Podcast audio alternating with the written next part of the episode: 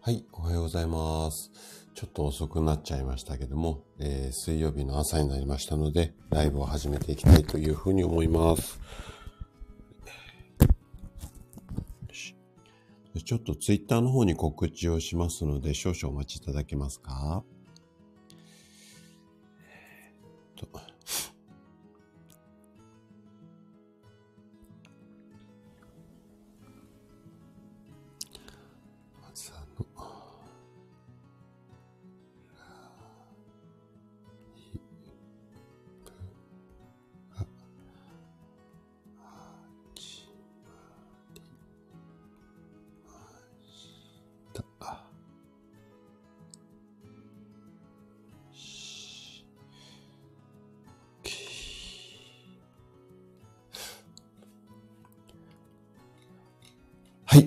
せしました。あ、メイさんおはようございます。はい。えっ、と、今日のお題も、あの、気になるということで、そうですね、今日は花粉症と、まあ、肌荒れ、こんなテーマでね、お話をしていこうかなというふうに思います。はい。あ、シュウさんおはようございます。来てくださってありがとうございます。はい。あ、ユミさんもおはようございます。お久しぶりです。来てくださってありがとうございます。あ、リンゴちゃんもおはようございます。来てくださってありがとうございます。えー、ナツさんおはようございます。来てくださってありがとうございます。はい。もう、あ、そうですね。あの、ユミさんも全然、あの、平日なので、耳だけで参加で、はい、あの、結構なので、楽しんで聞いていただけると嬉しいです。はい。あ、レコさんもおはようございます。来てくださってありがとうございます。いや、今日はね、ちょっと7時ぴったりからちょっとスタートできなくって、朝バタバタしちゃってて、はい、あのすいません、失礼しました。村の鍛冶屋さんおはようございます。はい、あのもう全然ね、耳だけで3回ご参加いただいて、もうご参加いただけるだけで本当に嬉しいので、はい、ありがとうございます。はい、トッツさんおはようございます。来てくださってありがとうございます。トッツさんはあれですかね、まあ、年中忙しそうですが、3月4月とかは結構忙しいんですかね。あの、体調気をつけて頑張ってください。じゃあね、今日はね、花粉症による肌荒れについて、まあ、原因だとか予防法についてね、あれこれ話をしていこうかなというふうに思うんですが、まあ、これ、花粉症に限らずっていうところになるんですけれども、皆さんは花粉症とか大丈夫ですかね？はい。私もね、この年までだいぶ、うん、まあ、そんなにひどく、ひどくっていうか、お薬飲むほどではないんですが、ちょっとね、ここ数年、鼻がね、少しぐずぐずしてる感じがあって、で、今朝もね、ちょっとこうぐずぐずしてたので、7時ぴったりから始められなかったんですけど、なんかね、ちょっと、うん、調子悪いなっていう感じですね。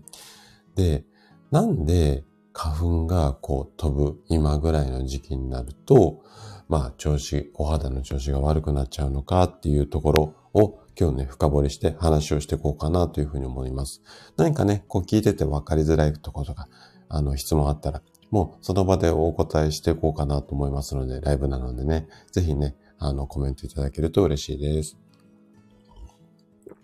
えーと、ナツさんは、あ、ご家族が花粉症なんですね。え、あ、ナツさんだけは大丈夫なんですね。まあ、それは良かったっていう言い方がいいのかどうかわかんないんですけど、あの、私がね、毎日駅まで通勤している、あの、道すがらっていうか、通勤路の途中に、えっと、駅前に皮膚、皮膚科さんがあるんですよ。まあね、土曜日の朝なんかはもう、オープン前っていうか会員前、朝9時からなんですけど、20分ぐらい、15分ぐらい前かな。もう患者さんザーって並んでるんですよね。はい。だから、まあ本当に皆さんね、多分花粉症でお悩みの方が並んでらっしゃるんだと思うんですけど、まあね、結構、花粉症についてもね、あの、ライブで話しようかなと思ったんですけども、結構スタイフの中でも、こういろんな対策お話しされてる方がいいるので、いらっしゃるので、まあ今日はね、ちょっと花粉症に絡めたお話をね、していこうかなというふうに思います。でね、花粉症の時期になると、まあ、くしゃみや鼻水、まあ、目のかゆみっていった花粉症そのものもそうなんですが、肌荒れにね、悩む方っていうのも結構多いです。で、えっと、私はね、生体院ね、皆さんご存知の通り経営してるんですが、生体院に肌荒れを治そうと思って、初心で来院されるって方は、あんまりいらっしゃらないんですけども、例えば、既存っていうか、通ってくださってる患者さんで、花粉症がとか肌荒れが、非常にね、特にこの時期、あのー、相談多いので、まあ、患者さんのそんなね、お悩みもあって、今日ね、今日、この話をしようかなっていうふうに思ったんですけれども、で、花粉が原因のお肌のトラブルっていうのは、花粉がこう肌に付着することによって、まあ、いわゆるアレルギー反応みたいな、こんなトラブルっていうのもそうなんですけれども、もう一つね、例えば花粉の時期って、目元をこう、目かゆからこすったりとか、あとは、あの、鼻水いっぱい出るので、鼻をなんか何度も噛んで、それが原因でちょっとお肌を痛めちゃうっていうような感じのことも多いんですよ。で、このね、原因とか予防法をちょっとね、医学的な側面も含めてお話をこれからしていこうかなというふうに思います。じゃあね、早速ここから本題なんですけども、花粉シーズンになんで肌荒れが多いのかっていうと、あのー、まあ、基本的には春とか秋が花粉いっぱい飛ぶ季節っていう風になっているんですけども、まずこの春とか秋って今もそうなんですが、寒暖差。朝はあの寒いけども昼間暖かいとか、前日は暖かいんだけど今日は寒いとか、いわゆる寒暖差が大きいので、そもそも論でね、お肌の状態っていうのが不安定になりやすい時期なんですよ。はい。じゃあね、なんで、えっと、こういう時期にお肌が不安定になりやすいかっていうと、まず、お肌の一番外側にある、これ名前聞いたことあると思うんですけども、角質層っていう、まあ、あの、お肌も筋肉もそうなんですけど、こう地層のような感じで何層かこう層になっているんですよね。表面の層と中間の層と深いところにある層。で、一番肌の外側、まあ見えている部分ですよね。ここは角質層って言うんですけども、ここの角質層っていうのは、いわゆるお肌の潤い、これを保ちながら、外部からの刺激や新異物の侵入を防ぐバリア機能っていうのが備わっているんですよ。で、このバリア機能があるから、例えば外から菌が入ってきたりだとか、あとは刺激っていうのは、例えば今の時期だったら紫外線とかの刺激をこう防いでくれるっていうか、お肌が跳ね返してくれる。紫外線がそのままストーンって体の中に入っていかない。こんなことによって私たちは元気に過ごせるっていう感じなんですよね。で、この角質層に本来備わっているバリア機能、ここの機能が低下してしまうと、こういった外からの刺激にお肌そのものが敏感になってしまって、肌荒れが出てしまう。これがメカニズムなんですよね。なんとなくイメージ湧きますかね。はい。で、じゃあ、なんでこのバリア機能が低下してしまうのか？これいっぱい原因あります。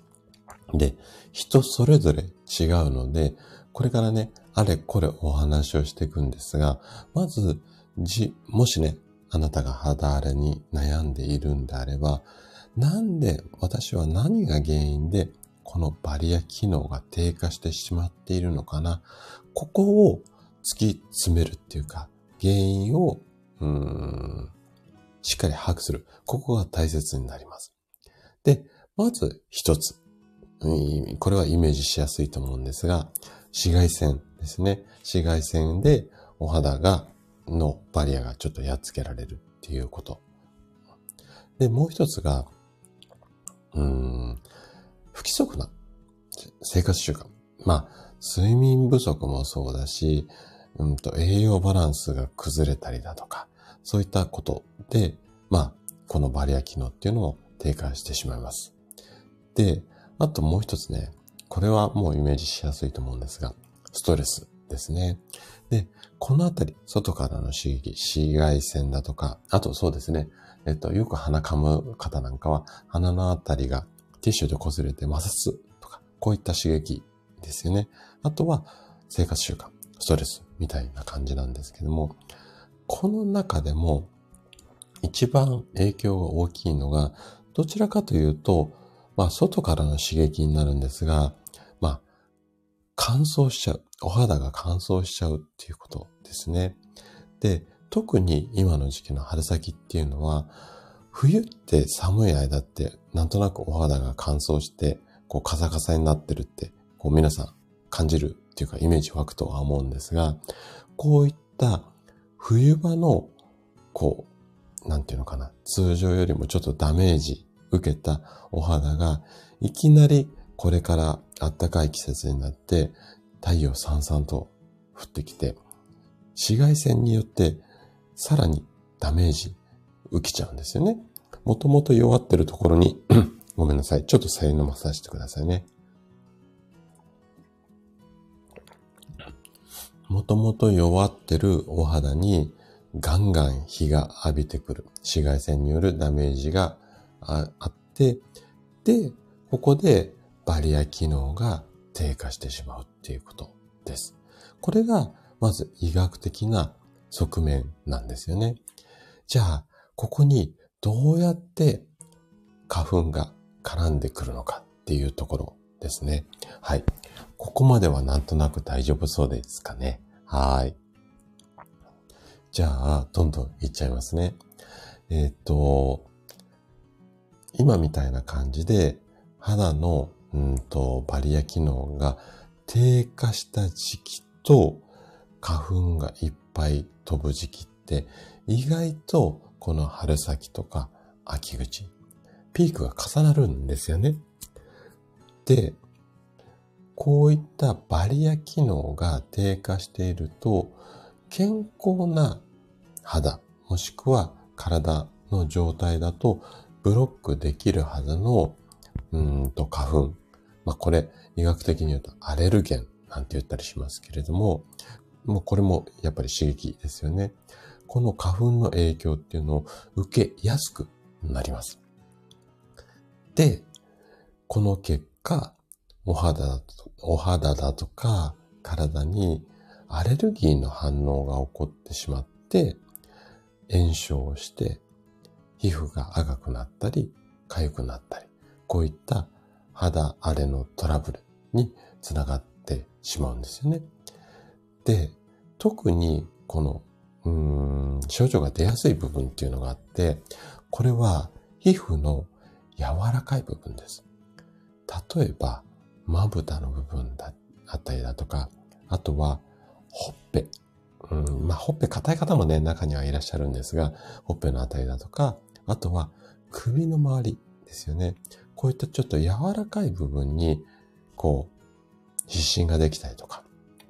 赤くなっちゃったりとかっていう風な感じがあります。で、特に、あの、患者さんからもご相談多いのは、頬の周りっていうか、この鼻のところと、あと、まぶた。この辺のね、あの、肌荒れのご相談っていうのが非常に多いんですよ。これなんでかっていうと、やっぱりね、この花粉の時期っていうのは、やっぱり鼻水とかくしゃみっていう症状が現れやすくて、で、まず鼻噛みますよね。うん。で、ここがね、ちょっとポイントなんですけども、最近はずーっとマスクを、あのー、つけているじゃないですか。なので、マスクで、こう、口元、鼻の周りっていうのが、そもそも保護されている状態で、もう2年、3年って皆さん過ごしてますよね。なので、外部からの刺激に対して、そもそも論でもう肌が弱くなってしまっているっていうことが挙げられるんですね。で、弱くなってしまっているところに、一回こう、なんていうのかな。まあ、弱くなってしまっている。もうちょっと深掘りをすると、要は、そうね、うん、寒さにこう耐えた野菜とかがすごく甘みが増してとかっていうのなんとなくわかりますかねあの、霜が張った状態の、うんと、畑のところで採れた白菜なんかがすごく甘みがあるとか。で、要はマスクしてる状態って、あれなんですよ。あの、温室育ちと同じなんですよ。だからもう、お肌もぬくぬくと過ごしていて、外からの刺激に対して本当にね、弱い状態になってしまうんですよね。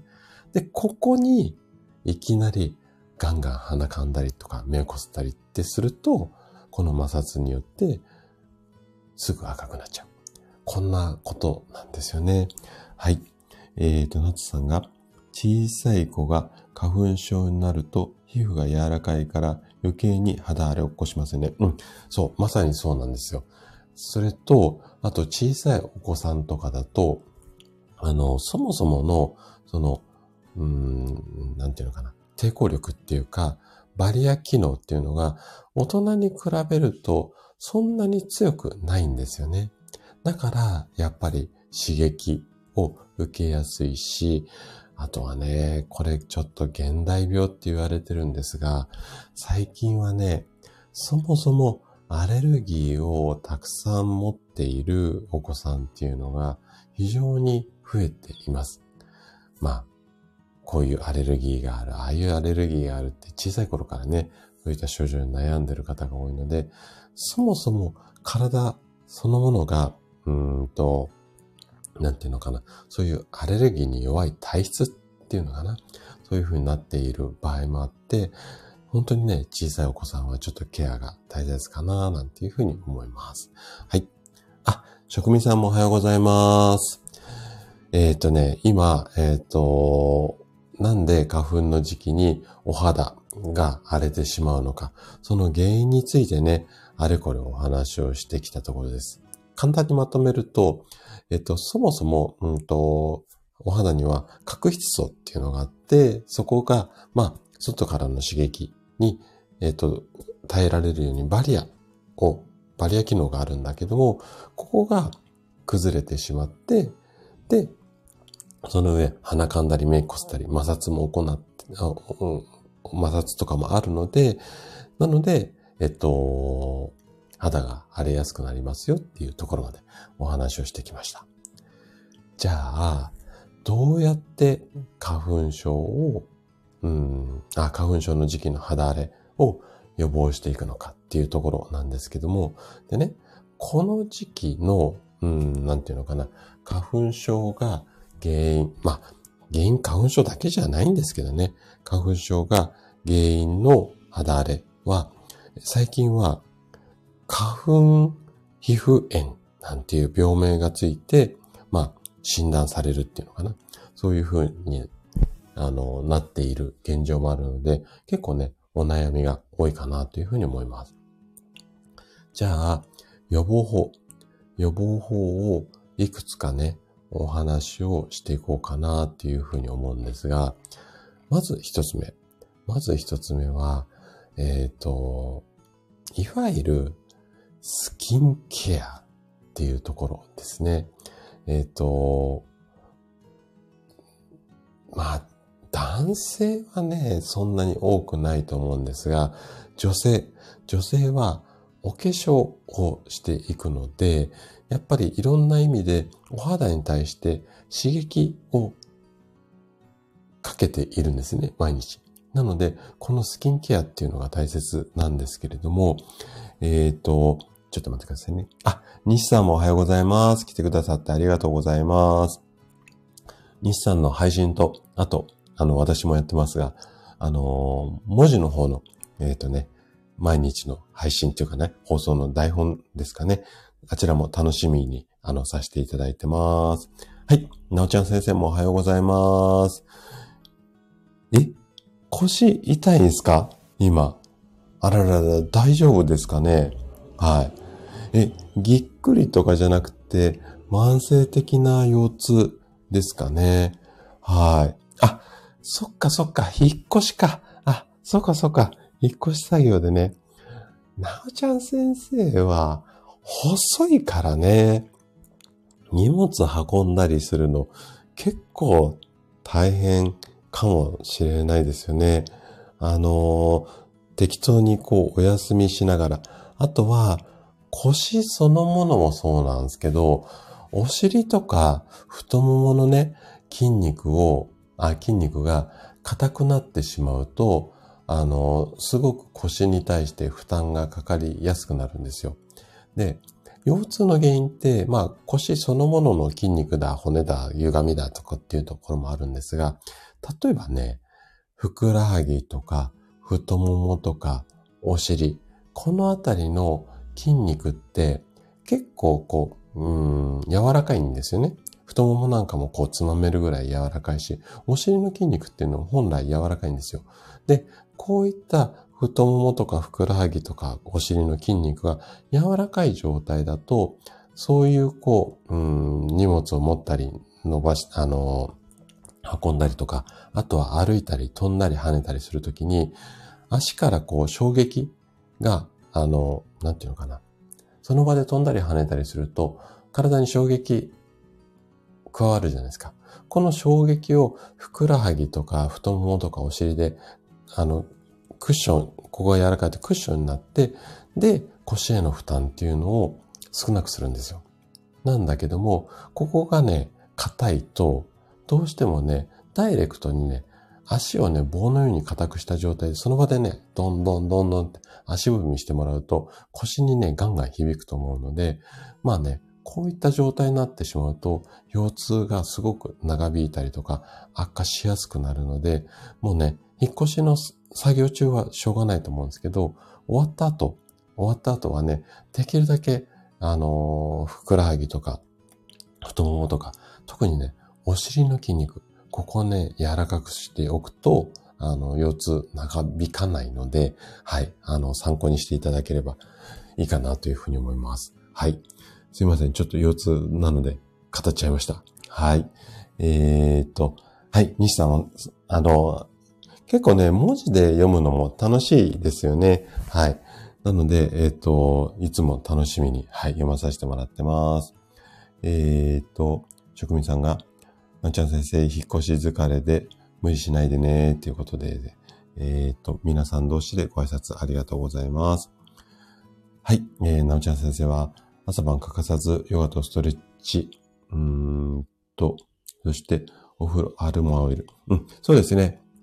で、その時に、まず、もう、あのー、万人に共通、皆さんに共通するのが、お尻の筋肉が硬くなっている。で、中でもね、ちょっとね、自分ではね、なかなかね、触りづらいところでもあるんですけども、中殿筋って言って、真ん中の、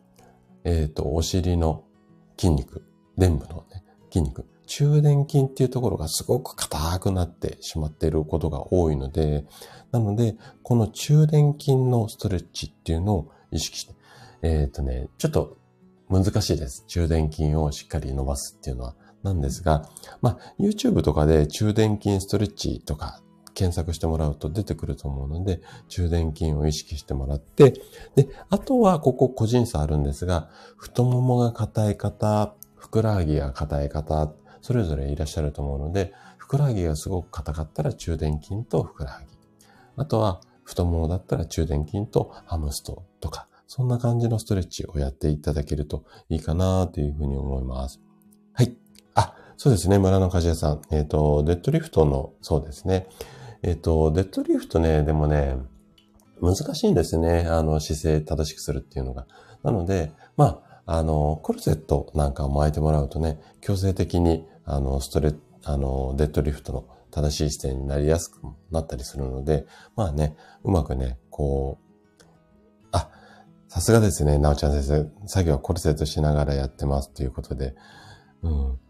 ああ業者に頼んでないんですか？いやー、それは大変だし、なおちゃん先生、気持ちが若いっすね。私だったらもうお金出して楽する方法を 選んじゃいます。ご自身だと結構大変ですよね。はい。あのー、うん。しっかりケアしてください。はい。えっ、ー、と、ナツさんが、あ、この前帯状疱疹になりましたっていうことで、えっ、ー、と、この時期ならではとかってありますか？あ、そうですね。あの、ナツさんね、帯状疱疹って、えっと、細かく言い出すといろいろ理由あるんですが、もうね、断然ストレスなんですよ、原因は。で、3月4月って、やっぱりパタパタしますし、移動とかね、引っ越しがなくても、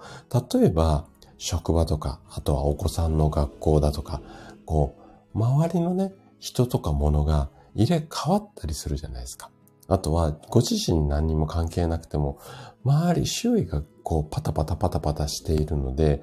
結構やっぱりご自身が気持ちせいちゃうんですよね。慌てられ、煽られちゃうっていうのかな。うん。なので、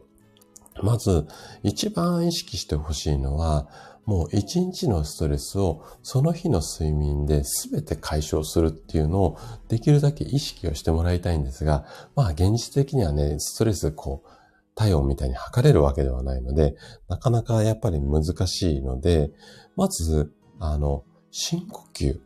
これを、深呼吸ですね。これを意識するようにしてみてください。はい。で、深呼吸もゆっくりこう吸って、ってゆっくり吐くんですけども、これね、体にね、力が入ったままだと、ゆっくり細く長く吐き出せないんですよね。で、力が入ったままで深呼吸しようと思うと、なんとなくわかりますかね吐き出せない。細く長くふーって吐き出せるときっていうのは体の力が抜けている証拠なので、もうね、30分とか1時間に1回深呼吸。ゆっくり吸って、ゆっくり吐き出す。で、特にね、深呼吸っていうと、吸う方をね、皆さん頑張るんですけども、吐き出す方をしっかり頑張って意識をするようにしてみてください。例えば、1、2、3、吸ったら吐き出す方はその3の倍、6秒ぐらい。ゆっくり細く長く吐き出す。こうすると体の力が抜けてストレスが溜まりづらくなります。なので、ストレス溜めないことによって、まあ、帯状疱疹とかも防げたりするので、なので、あの、こういったことを意識してもらいたいのと、本当にね、毎年3月4月っていうのは、こういうこう、まあ、ストレスが原因の不調って結構増えてくるので、ぜひね、まあ、次の3月4月に備えてっていうのもね、なんかちょっと変ですけれども、ちょっとね、参考にしていただけたらいいかな、なんていうふうに思います。はい。えっ、ー、と、いい、なおちゃん先生、あの、腰痛とかだとね、一応、私本職なので、張り切って解説しちゃうんですけれども、はい。あ、職人さんは、ニさんと初めましてですか？はい。あのー、素敵な配信されてるので、ぜひね、はい、繋がってください。えーと、西さんもなおちゃん先生腰大事にしてくださいね、ということですね。はい。えーと、えーと、皆さん同士でご挨拶ありがとうございます。はい。もう、職人さん、そうですね。ストレス、やっぱり原因ですよね。はい。えーと、なおちゃん先生が盛りました。正しくは、引っ越しは単身パックで冷蔵庫と重い、重い段ボールに、でもね、25箱も結構すごいっすよ。あとは自力です。引っ越し代金30万浮かせるのに必死ということで。あのね、今、えっと、私が住んでるマンションも、あのね、エレベーターないマンションなんですよ。4階建てで。で、うちは2階なんですけど、なので、結構ね、私も引っ越し単身パックだったんですけど、結構やっぱ荷物大変だったですね。階段で全部、あの、上げたので、はーい。えー、っと、そうですね、夏さん、あの、帯状疱疹は、まあ、あの、えー、っと、ほぼ7割、8割が原因がストレスですね。あとその他もろもろなんですけれども、あとね、まあ、栄養も結構関係あったりするので、まあ、帯状疱疹の時にはタンパク質とビタミン B 群を意識してもらえるといいかなというふうに思います。はい。そうですね。深呼吸で吐き出すのもそうなんですけども、気持ちを吐き出す。このあたりもね、結構重要かななんていうふうに呼吸、あ、呼吸じゃねえ、っ、と、個人的には思ってます。はい。そうですね。あの、職人さん本当に大切だし、あのね、食事とね、呼吸っていうのも、個人的にはね、すごくリンクするなというふうに思っていて、で、えっ、と、いわゆるこう、うん、何が言いたいかというと、早食い、どか食い。これ、まあ、なんか無呼吸じゃないんだけど、実際は。無呼吸で食事をしてるような感じだと思うんですよ。で、やっぱりね、あの、気の合う仲間とおしゃべりしながら、つまみながら、これがね、有酸素運動だと思っていて、だから、なんだろうな。一人でね、黙々と食べるっていうのはね、やっぱり良くないので、できるだけね、おしゃべりをしながら、ちびりちびり。で、おしゃべりしながら食事をすると、自然とね、咀嚼の回数も増えるんですよ。はい。だから、結構おしゃべりの食事って、まあ私もね、平日の夜とか結構黙々と食べちゃうんですけれども、できるだけね、そういう意識で食事をしてもらえるといいかなっていうふうに思います。はい。あ、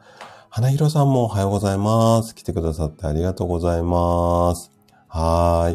今日はね、花粉症と肌荒れ、こんなテーマでね、お話をしていってます。はい。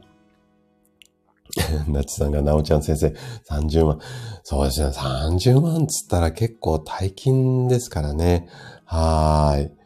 えっ、ー、と、ね、皆さんでこう、うまく活用していただいて。で、あ、そうですね、花広さんもうね、あの、やっぱりね、おしゃべりしながら、1時間、2時間、まあ私もね、全然できてないんですけども、できたらね、今日なんかね、私休みなので、1時間ぐらいかけてね、ちびりちびり日本酒楽しみながらね、食事をしていきたいな、なんていうふうに思っています。はい。じゃあね、ちょっと話脱線しちゃったので、えっ、ー、と、元に戻りたいというふうに思うんですが、じゃあね、花粉症による肌荒れ、これを予防するためにはっていうところで、まずスキンケアを見直しましょうねっていうところですよね。で、ここは洗顔の仕方だとか、保湿のケアしましょうねっていうところなので、ここはね、ちょっと男性よりも女性の方が多分知識多いと思うし、私ね、洗顔の仕方とか、あんまりね、自分でも こだわってないんですよ。なので、ここはごめんなさい。あの、ご自身で頑張っていただいて、はい、次の対策にちょっとね、行きたいというふうに思います。で、次の対策がね、えっ、ー、と、花粉からお肌を守りましょうねっていうところです。はい。で、えっ、ー、と、まあ、基本的にはね、もう花粉症の方皆さんやってると思うんですが、花粉とできるだけこう、触れないようにするっていうことですね。まあ、マスクだとか帽子で予防するっていうこともそうなんですが、部屋に入るときには、あの、着ているものをパタパタっていうところですよね。っていうところもそうなんですが、これもね、現実的にはなかなか難しいとは思うんですが、一番花粉を外行くとどうしてもね、花粉ついちゃうと思うんですよ。なので、帰ってね、すぐシャワー浴びるっていうのが一番いい花粉の対策だっていうふうに言われてはいます。医学的には。で、医学の教科書にもそう書いてます。ただ、現実的にはなかなか難しいので、なので、おすすめしているのが、帰ってからの手洗いとうがいと、あとはね、女性なかなか難しいとは思うんですけれども、洗顔、顔洗っちゃうんですよね。で、男性で短い髪の毛の方だったら、寒い時期じゃなければね、暖かい時期だったら、もう頭からね、ちょっとお湯かけちゃって、シャンプーまではいらないので、もうこう水で洗い流すっていうか、簡易シャワーっていうの そういった感じでいいと思うし、あとは、あのー、なんだろうな。水でこう洗わなくても、少しこう濡れたもので、濡れたタオルで、まあ顔を拭いたりとか、そういったことでも結構花粉って落ちますので、そんな感じで帰ったら洗い流す。そういうふうに意識してもらえるといいかなというふうに思います。はい。えーと、皆さん同士で、あ、てるさん、おはようございます。来てくださってありがとうございます。今日はね、あ、すみれさんもおはようございます。来てくださってありがとうございます。今日はね、花粉症の時期にお肌荒れちゃうことが多いので、それをどうやって守ろうかなって、なんでお肌荒れちゃうのかな、そんな話をしていってます。はい。あ、村の鍛冶屋さん、ありがとうございます。はい。あの、残りの部分ね、あと2、30分。で、最後におまけコーナーで、えっ、ー、と、花粉症を治すための、ちょっととっておきの方法なんかもね、お話ししようかなと思ってますので、はい。えっ、ー、と、時間あれば、あの、耳傾けてくれたら嬉しいです。はい。あ、ポテちゃん、おはようございます。お久しぶりです。来てくださってありがとうございます。今日は、花粉症の時期にお肌荒れちゃうのはなんで？で、どんな対策するの？っていう話をしています。はい。うん、これましたということで来てくださってありがとうございます。早起きね。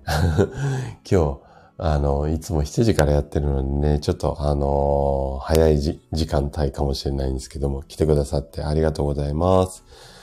じゃあね、あとね、対策とすると、えっ、ー、とね、生活習慣をちょっと見直しましょうねっていうことです。で、基本的には栄養バランス、睡眠不足、あとはストレスをためないようにしましょうねっていうことなんですけれども、えっと、お肌って新しく生まれ変わる。こんなのってなんとなくイメージ皆さんあるとは思うんですが、これね、肌の新陳代謝、ターンオーバーなんて言われたりしますけども、で、新しいお肌が出てく、で、できるためには、食べたものを材料にして、新しいお肌って作られるんですね。なので、こういったものを食べましょうねっていうようなことを、この後お話をしていきますので、やっぱりね、いい食べ物を食べて、いいお肌を作っていかないと、一生懸命上から塗りだくったりとか、うーん、バリアしたり、カバーしたりしても、なかなかね、どうしても新しいのに生まれ変わりますので、そこはね、ちょっと新しいものを上手に作るっていうことも大切かなっていうふうに思います。はい。じゃあ、どんなものを食べればお肌がよく生まれ変わるのか、このあたりですね。はい。お話をね、していこうかなというふうに思います。で、まず、栄養素とすると、意識してもらいたいのが、乳酸菌とビタミン D と食物繊維。このあたりをまず栄養素としては花粉症対策で意識してもらいたいんですね。この辺がね、あの、効果的だっていうふうに言われています。この後ね、ちょっと詳しく説明しますね。はい。えーと、皆さんどうしてご挨拶ありがとうございます。あ、シロさんもおはようございます。はい。もう全然耳だけで、はい。あと、ツイッターの方もフォローありがとうございます。で、あのー、私もフォローさせていただいて、いつもね、お食事の写真とか、あのー、ワンちゃんの写真とか、楽しみに見させていただいてます。で、いろいろね、あの、お食事とか、あの、心の葛藤とかとも工夫されながら、戦われながら、あの、すごく、あの、頑張ってらっしゃるなと思って、はい、あの、見させていただいてます。はい。あ、ゆみりんさんもおはようございます。来てくださってありがとうございます。今日はね、えっ、ー、と、花粉症の時期にお肌が荒れやすいのはなんでっていうことで、原因とか対策についてお話をしていきました。で、対策の中でいろいろ対策あるんですが、中でも食事、ここをね、ちょっと意識しましょうねっていうところを今お話ししているところです。はい。えっ、ー、と、職味さんが、うん。顔を洗うのは花粉症対策にも、うん、うん、見えない。あ、有、有効ですよねが多分有効ですねってなってるんだと思うんですけど、はい、そうですね。で、女性は、あの、お化粧をしているので、なかなかね、日中バシャバシャ水で顔洗うっていうのができないと思うんですよ。なんですけど、なんだろう。わかん、私、化粧し、全然しないのでわかんないんですけど、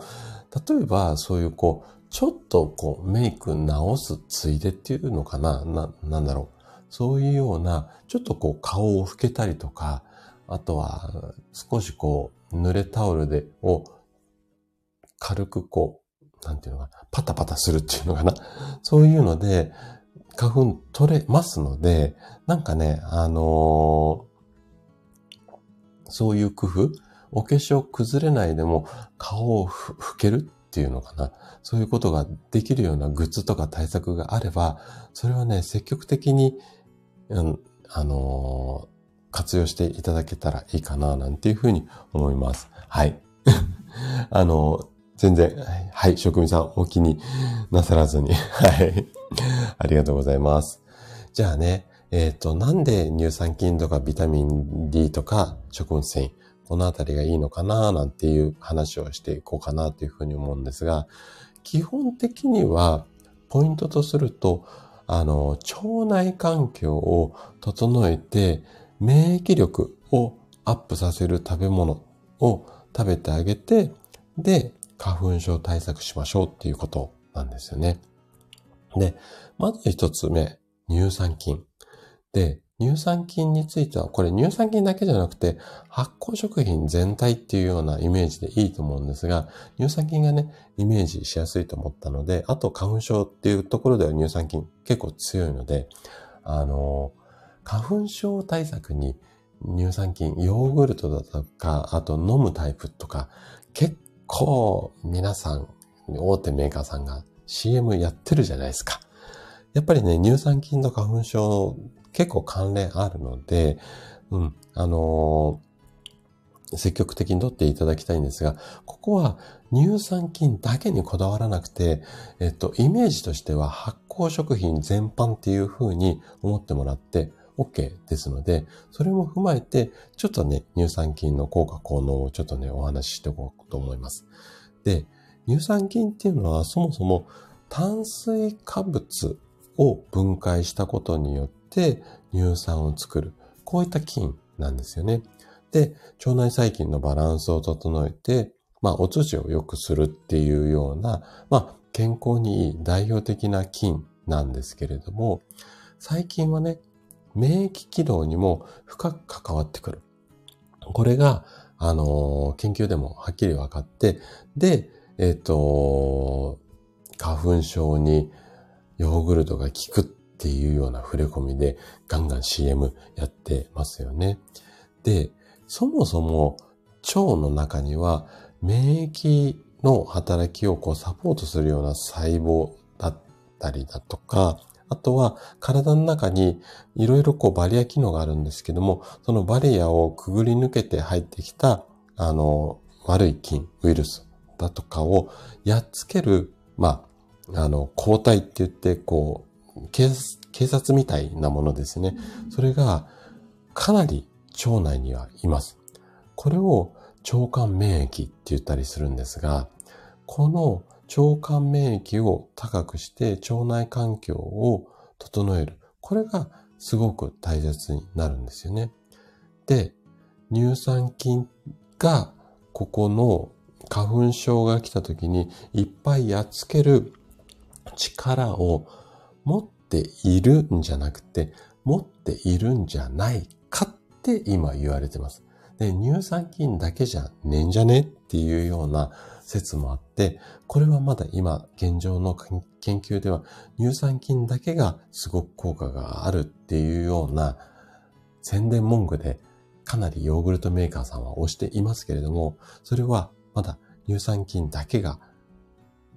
うん、力を発揮するっていうのは、医学的、科学的にはエビデンスははっきりしていないので、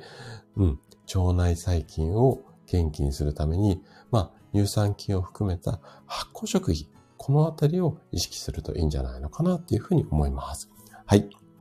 そうですね。あの、ユミリンさんもうね、お味噌汁、私と食味さんはね、一押しなので、もうね、花粉症の時期だけじゃなくて毎日飲んでもらいたいんですが、花粉症の時期は特に3食お味噌汁なんかは花粉症対策で個人的にはいいんじゃないのかなってすごく思っています。はい。えーと、てるさんが発酵食品や大豆系をたくさん取るとガスがよく出るのですが、歩いてても自然に出るので、すごく気にしています。あのね、えっ、ー、と、てるさんね、えっ、ー、と、先週だったかと思うんですけども、ちょっと過去配信になるんですが、レターでどこでもおなら出ちゃうんですけども、対策ありませんかっていうような、えっ、と、質問をいただいて、そこで詳しくね、2、30分それ答えてる回っていうのがあるんですよ。えー、っと、確か先週、うん、お話ししてると思うんですが、で、えっと、確かにね、あの、やっぱりね、発酵食品とか食物繊維取ると、ガスがよく出るんですよ。出るようになっちゃうので、女性はなかなかね、あの、それが気になるので取りづらいっていう方もいらっしゃるんですが、これもね、対策あります。で、あの、詳しくね、その中でも話してるんですけども、生活習慣である程度抑えられたりします。なので、えっ、と、そのあたりね、ちょっと参考にしていただけるといいかなっていうふうに思います。ごめんなさい。ちょっとね、ここでね、深掘りしてお話をしたいんですが、うん、多分ね、ここから30分ぐらいそれ話できちゃうので、はい、あの、続いていっちゃいたいと思います。ごめんなさい。てるさん、あの、多分4、5日前までちょっと遡ってもらえると、レター返信っていうタイトルであの、お話ししてますので、はい。あの、ちょっと参考にしていただけるといいかなというふうに思います。はい。じゃあね、乳酸菌の次、ビタミン D ですね。で、ビタミン D っていうのは、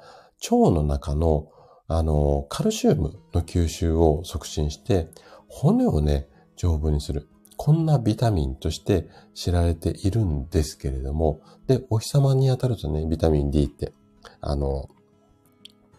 活性化しやすいんですが、ただね、これだけじゃなくて、免疫をね、調整する。こんな働きも持ってるんですよ。隠れた、こう、うん、働きとして。で、ビタミン D が不足すると、花粉症のような、まあ、異常な免疫反応、要はアレルギー反応を起こしやすくなるので、なので、ビタミン D を積極的に取ってもらいたいんです。で、乳酸菌はね、なんとなく何を取ればいいって皆さんもイメージ湧くと思うんですが、ビタミン D って何食べればいいのってなんとなくイメージ湧きづらいと思うので、えっ、ー、と、ご紹介すると、干し椎茸とか、干したキクラゲとか、イワシとか、シラスとか、鮭ですね。いわゆるお魚系です。お魚系でも、ちょっと、うん、鮭とか、スモークサーモンとかもそうなんで、赤い系って言ったらいいのかな。そういったやつとか、椎茸とかキクラゲ。このあたりがビタミン D が豊富になってます。キノコ類って結構多めに入ってます。で、ここポイントなんですけれども、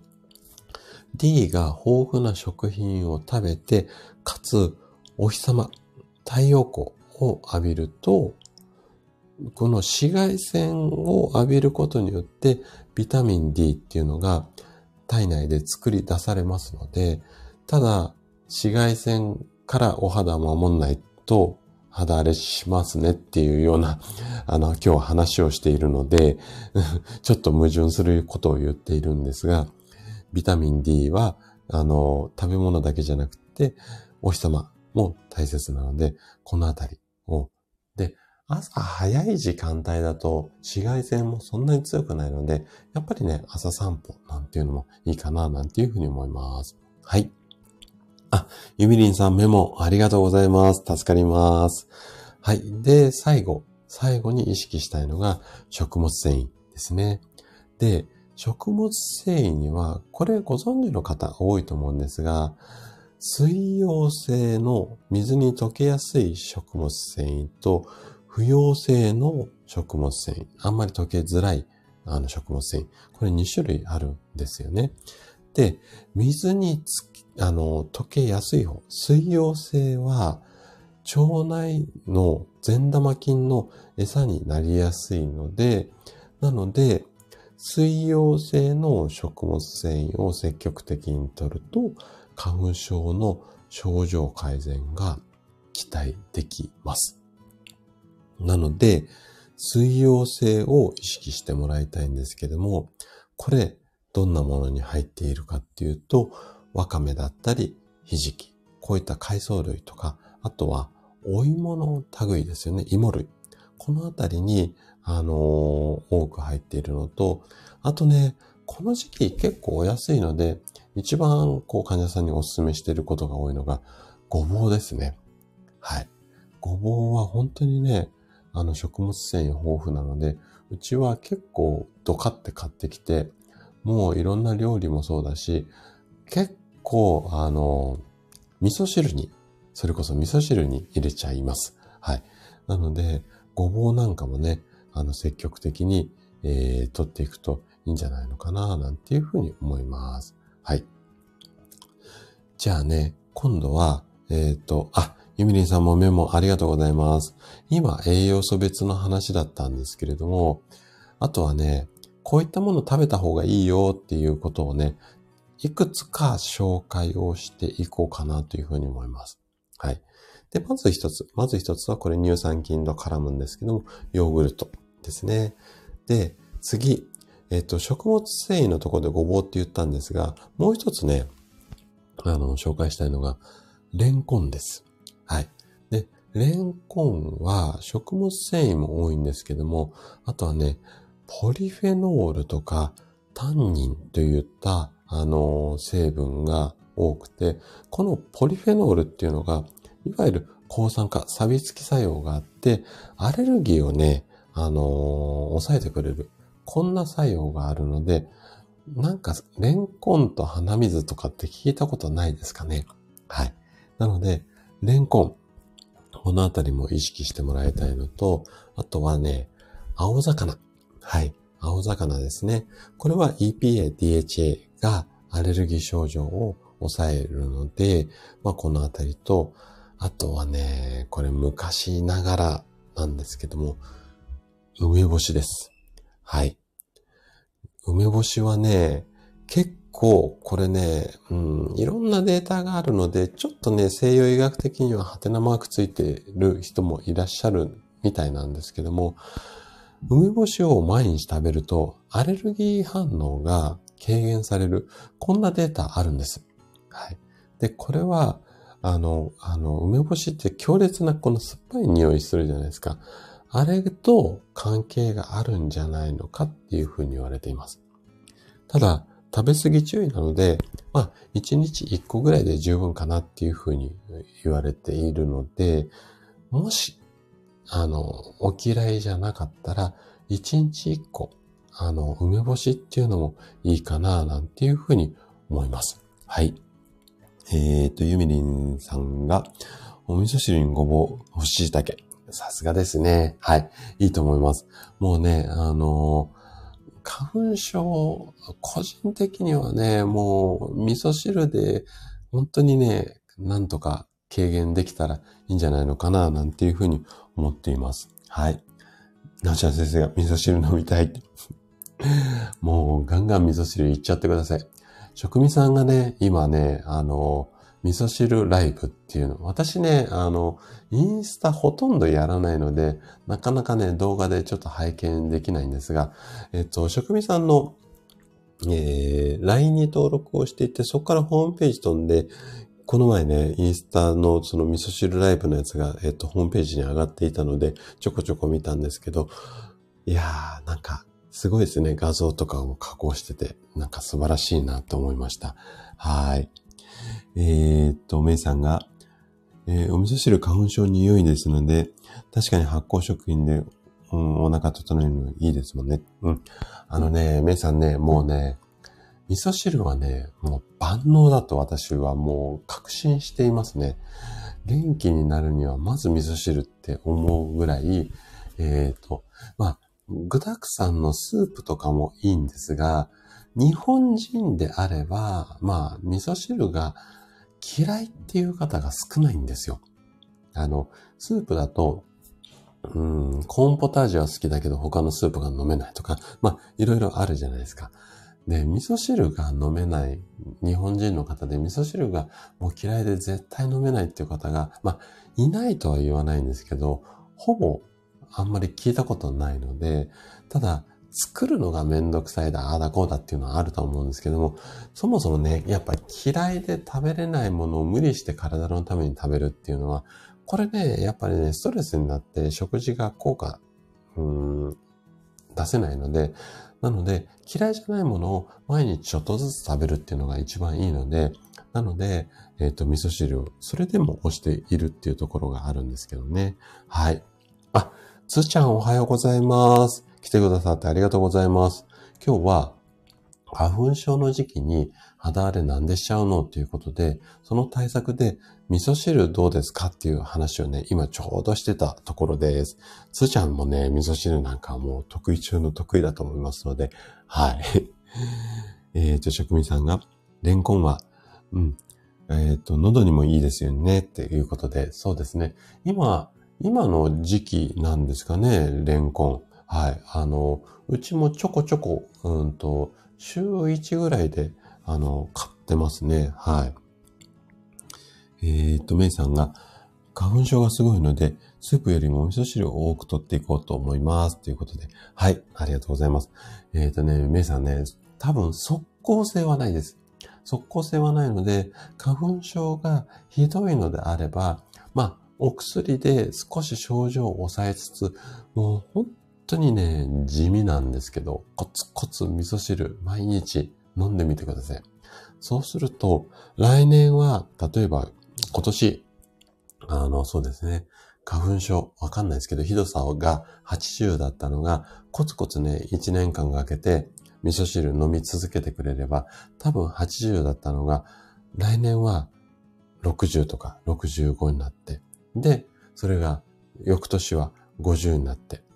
で、その次の年には、ちょっと55に行くんだけども、その次の年には45みたいな感じで、じわじわじわじわね、絶対効いてくるはずなので、はい、ぜひね、あの、続けていただければいいかな、なんていうふうに思います。はい。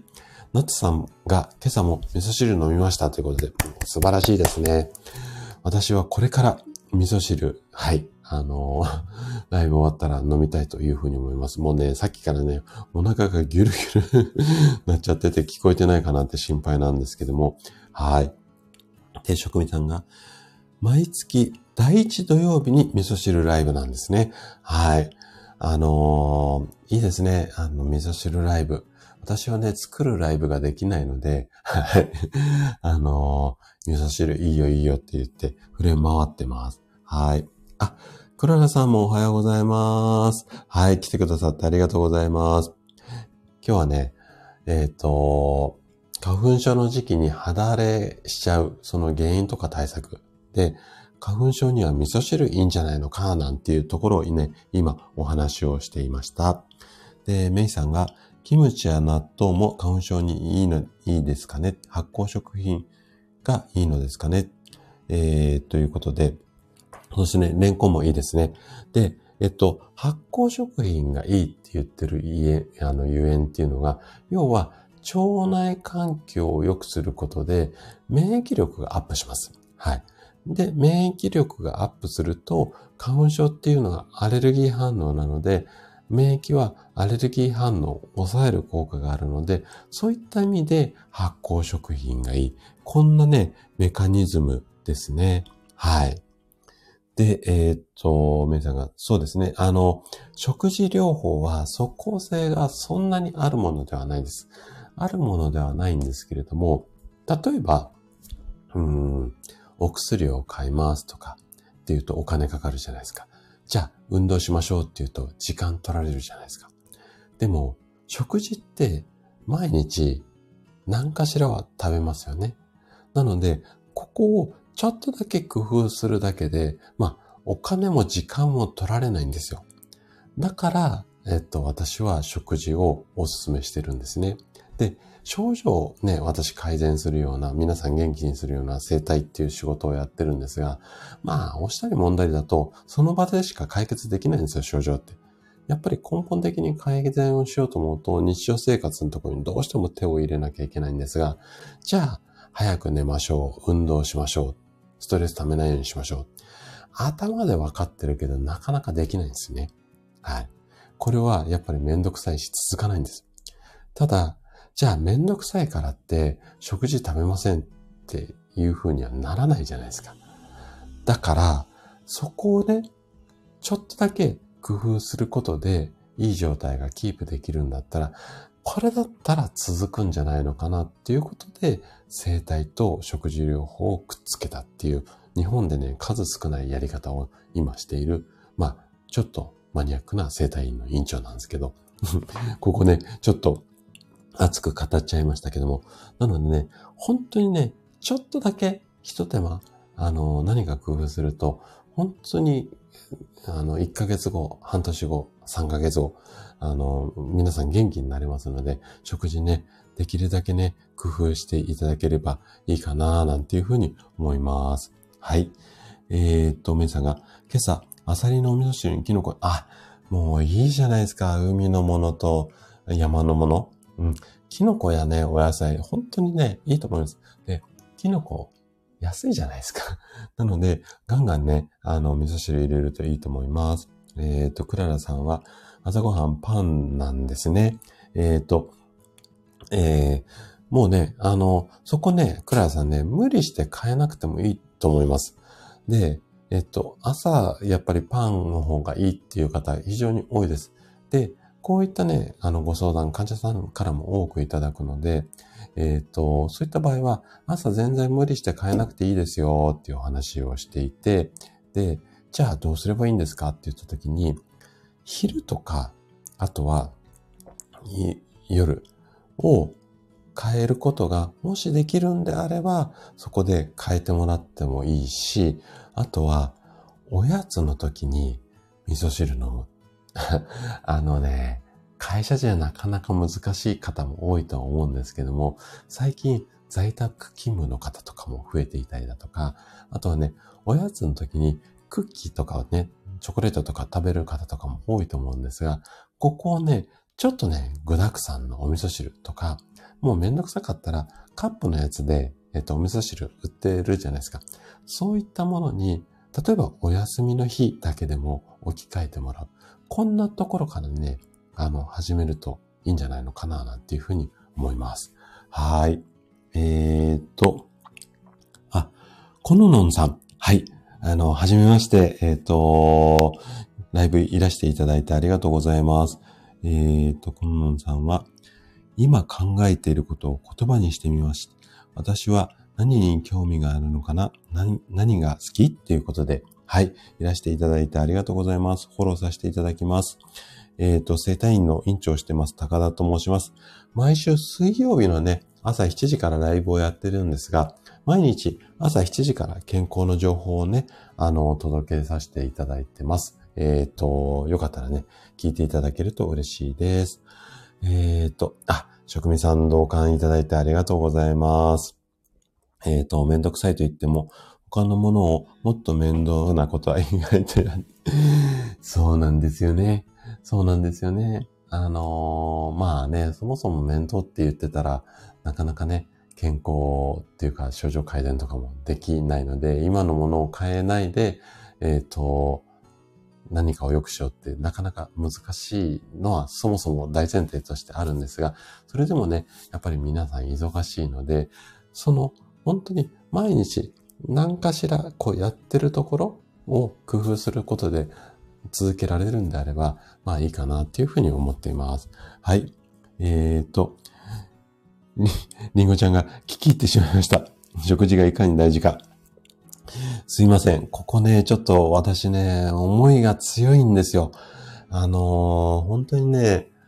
やっぱりこう、一時期ね、今の生体院を始める前っていうのは、とにかくね、やっぱり上手にこうマッサージをして、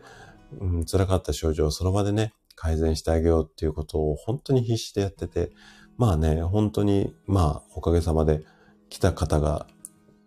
なんだろう、ぎっくり腰で立てなくてタクシーで乗り付けた方が30分後にはスタスタ歩いて帰ってるって、まあそんなね、こともできていたんですけども、で、ゴッドハンドとかって言われながら、チヤホヤされて、うん、調子に乗ってたんですけども、やっぱりね、なんか、そんなことでもね、再発する方がね、やっぱり多いんですよ。すごく楽にしても、半年後とか1年後に先生ごめん、またやっちゃったって言って、再来院されるんですよね。で、そこでまた、あ、楽になった、一回ですごい先生って言われるのも、いいはいいんですけども、これってなんか患者さんのためになってるのかなってすごく考えて、じゃあ何がいけなかったのかなって、もう本当にね、あれこれいろんな工夫して、2年3年思い悩んで、で、たどり着いたのが、まあ、食事を見直して症状を再発しないようにっていうところだったので、すいません。ちょっとね、思いが強くて熱く語ってしまいました。はい。えーと。あ、ユミリンさんは味噌汁をパンと一緒に飲んでますっていうことで、あ、結構ね、あの、味噌汁とパンも合いますよね。はい。あの、お好きな方も患者さんでも何人かいらっしゃるので、それができるんだったら、すごくいいと思います。はい。クララさんが、うん。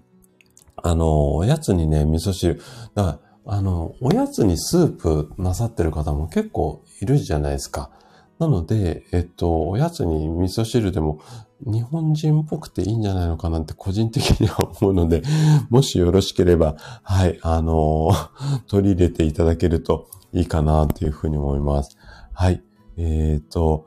えー、りんごちゃんが、あ、そう言ってもらえると、うん、あのー、わかりやすくて取り入れやすい。本当にね、やっぱり続けないとね、体にいいことって本当に効果が出てこないので、続けられるためには納得して、で、えっ、ー、と、取り入れやすいっていうところをすごく意識をしているので、そう言ってもらえるとすごく、あの、嬉しいです。えー、ポテちゃんは、えー、手作り味噌を食べるようになってからお味噌汁ってごちそうだなって。まあ、素晴らしいですね。あの、手作り味噌までできれば一番、うち、うちも手作り味噌を作ってはいるんですけども、もうあっという間に、うちは3食味噌汁 飲むので、あっという間になくなっちゃうので、えー、1年の半分が手作半分までいかないかな、手作り味噌で。あとはね、まあ市販のものを買っちゃったりしてるんですが、手作り味噌、いいですよね。はい。えっ、ー、と、りんごちゃんが、こんなに患者さんのことを考えられてくれるお医者様いないよ、おお話を聞いて。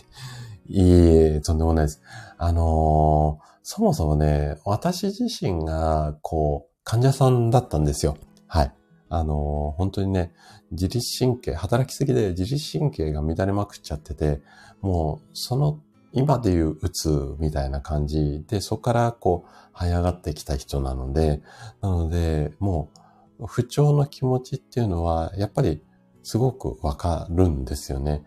だからこそ、やっぱり、自分が受けたい治療っていうのをなんか目指しちゃっていますかね。はい。えーと、ポチちゃんが あっという間になくなりますよね。本当そうですよね。はい。あのー、そうなんですよ。3食味噌汁飲んでるので、すごくなくなっちゃうので、はい。皆さんもね、ぜひね、味噌汁、あのー、飲んでいただけるといいかなっていうふうに思います。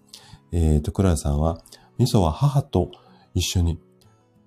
2家庭分毎年作っています。ああ、すごいですね。あの、素晴らしいですね。お母様とおお味噌作りってすごくいいと思います。はい。あ、じゃあ、ナッツさんも、はい、ありがとうございます。またお時間あればね、遊びにいらしていただけると嬉しいです。あ、もうこんな時間になっちゃいましたね。じゃあね、最後、最後ごめんなさい。ちょっとパタパタになっちゃったんですが、えっ、と、おまけコーナーということで、えっ、とね、花粉症に効きやすい、うーん、ツボっていうことで、えっ、とね、まず一つ。これはね、万能のツボなんですが、合谷っていう、えっ、と、会うに谷、合谷っていう、あの、親指の付け根のところのツボあります。はい。で、ここを押してもらうと、えっと、首の上からの不安、あのーまあ、不快な症状を和らげるツボになります。はい。で、もう一つね、目の充血とか痒みに効く、えっ、とね、魚用っていう、魚にね、腰って書いて、えっ、と、魚用っていうツボがあるんですけども、これはね、眉毛のちょうど真ん中ぐらいにあります。魚用っていうツボ、魚、魚用ツボとかって検索をしてもらうと出てくると思いますので、ここら辺を押していただくっていうのと、あと、鼻詰まりに効くツボ。鼻詰まりに効くツボっていうのが、芸香っていうツボがあります。これはね、鼻の、なんていうのかな、左右の小鼻のところ、くぼみがあると思うんですが、ここにあるツボです。なので、これね、ちょっとね、ラジオだとなかなか難しいと思うので、えっと、検索をしてもらいたいんですけれども、えっと、鼻詰まりには、芸香っていうツボですね。で、目のかゆみには、ん魚用っていうツボ。で、首から上を、上の、まあ、不快な症状を、えー和らげるためには、合谷。このあたりのツボがおすすめなので、ぜひね、この辺もちょっとね、合間に押したり揉んだりしてもらえると、症状改善できるかなというふうに思います。はい。ということで、ちょっとね、8時までいつもパターンではやってるんですが、ちょっと8時過ぎちゃったんですが、今日は花粉症と肌荒れ、こんなテーマでお話をしてきました。はい。えっ、と、そうですね、てるさん、あの、ツボも押していただいて、で、さっきの、はい、おならの話もね、ちょっと、あの、詳しくお話しできなくてごめんなさいなんですが、えっ、と、過去の配信、ちょっと遡ってもらえると、すぐに出てくると思いますので、レターのね、返信をね、2、3日続けちゃってるところのタイミングがありますので、確か先週だったと思いますが、あの、探して聞いていただいてる、聞いてもらえるといいかなというふうに思います。はい。ということでね、今日は、えっ、と、この辺でおしまいにね、していこうかな、なんていうふうに思います。はい。えー、ポティシャもありがとうございます。ひょっこ、ひょっこりさん。はい。モグリンチョで聞いていただいたみたいですね。はい。ありがとうございます。はい。リンゴちゃんもありがとうございます。はい。職味さんもありがとうございます。えっと、明日、ライブですよね。はい。お邪魔させていただきます。はい。えー、ゆみりんさんもありがとうございます。じゃあね、またね、来週水曜日、えっ、と、ライブもしていくのと、あとは平日の朝7時からはね、あの、いつも放送してますので、お時間あれば聞いていただけると嬉しいです。はい。てるさんもありがとうございました。はい。あ、めいさんもありがとうございました。はい。もうぜひぜひお味噌汁、はい。あのー始めていただいて、あとはね、職味さんのところに行くと、えっ、と、お味噌汁、もうね、あの、じょ上手なのって変だな。えっと、素敵なお味噌汁、あの、レシピがたくさんありますので、動画でも残ってますので、はい、あの、そちらも覗いていただけると参考になるんじゃないのかなというふうに思います。はい、えー、クララさんもすみれさんもありがとうございます。では、また来週、えっ、と、ライブの方、えやりますので来ていただけると嬉しいです。はい。じゃあ、また今日も一日素敵な一日をお過ごしください。はい。ではでは、失礼します。